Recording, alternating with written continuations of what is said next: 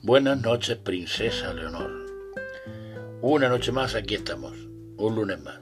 Y te vuelvo a contar una pequeña historia de los cuentos de los padres del desierto. Este se titula La ciudad del otro lado.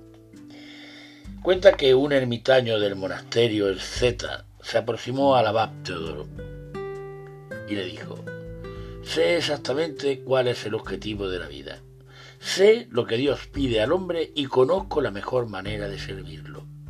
Y, a pesar de eso, soy incapaz de hacer todo lo que debería de estar haciendo para servir al Señor. El abad Teodoro permaneció un tiempo en silencio y finalmente le dijo, Tú sabes que existe una ciudad al otro lado del océano, pero aún no has encontrado el barco, no has subido tu equipaje y no has atravesado el mar.